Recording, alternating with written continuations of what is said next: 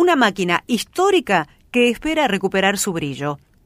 Arrumbada en el predio del ex frigorífico Sancinena Cap, la locomotora espera que alguien se acuerde de ella y la rescate del ostracismo.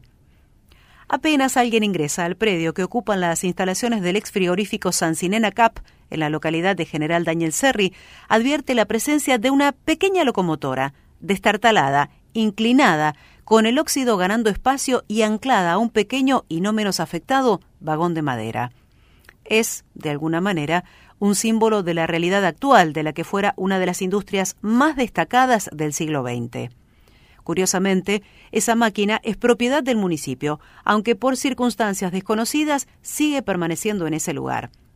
Así al menos lo indica la ordenanza 17.612 de mayo de 2014, mediante la cual la comuna aceptó la donación de la locomotora por parte de la ex Corporación Argentina de Productores de Carne, la CAP.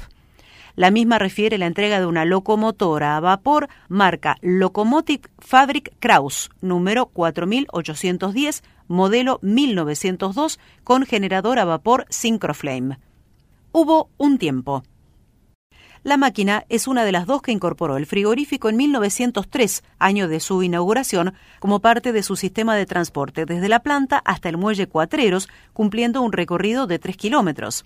La locomotora tiraba hasta 10 vagones de madera, descubiertos, hasta llegar al borde del muelle de madera, donde se ubicaban los buques para cargar mercadería con destino a las principales ciudades de Europa y de Asia. El tren circulaba por una vía de trocha angosta que en su reducido recorrido se cruzaba con la vía del tren entre Bahía Blanca hasta Patagones y se abría en dos desvíos al llegar al muelle. Es alemana y fue diseñada por Georg Ritter von Krauss, el hombre que en 1866 fundó esta fábrica en Múnich, empresa que sigue existiendo hasta nuestros días, propiedad de Siemens AG. Su diseño recuerda a muchas de las máquinas que aparecen en series de dibujos animados, con su particular chimenea y su pequeña cabina que puede compararse con la de cualquier pequeña embarcación. Estaba diseñada para circular por vías estrechas, de manera que se pudiesen hacer tendidos económicos para llegar a áreas de difícil acceso. Tenían un consumo por caballo de fuerza y por hora de 2,27 kilos de carbón y 18 litros de agua. Fabricada en Múnich, llegaron al frigorífico en buque, embaladas en cajas, con las chimeneas y las cabinas desmontadas para ser armadas en el sitio. Sancinena tuvo tres de esas locomotoras, a las que se designó con los números 1, 2 y 3, con números de fábrica 4809 y 4810, adquiridas en 1903, y 5742 que se sumó en 1908. Parada fina.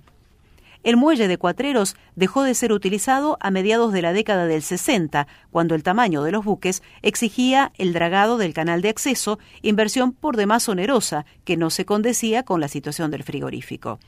A la desactivación del ramal férreo se sumó un cúmulo de dificultades operativas. En los 70 pasó a manos del Estado para cesar sus operaciones en 1989. Las instalaciones fueron alquiladas algunos años y luego adquiridas por la firma Translink hasta la quiebra establecida en el 2000 y el remate de las instalaciones en el 2009.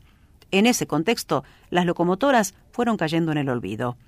De la número uno no se tienen datos sobre su destino. La dos es la que se encuentra en el acceso a la playa y la número tres fue vendida a un grupo de alemanes que la volvieron a colocar en cajas y la hicieron cruzar el océano para regresar a Múnich, donde fue restaurada, llevada a su estado original y donde hoy funciona como un atractivo turístico.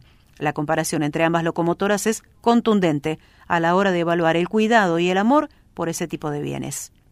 Navegar por la web permite incluso tomar conocimiento de los muchos sitios del planeta en que funcionan estas máquinas Kraus y cómo la voluntad de habitantes de las ciudades donde se encuentran las van recuperando atendiendo a su valor histórico. Hace un par de años, la vecina Zulma Morán abrió en Facebook la página Amigos de la Maquinita CAP, buscando darle visibilidad y tratar que quienes tengan autoridad sobre su posible recuperación hicieran las gestiones correspondientes, y ahí se supo la posibilidad de trasladarla al Museo de Serri. Cristian Díaz, director general de los museos de la ciudad, manifestó su interés por activar las gestiones para lograrlo. Tenemos la intención de empezar a trabajar con todo lo relacionado con el frigorífico y con la lanera de Serri.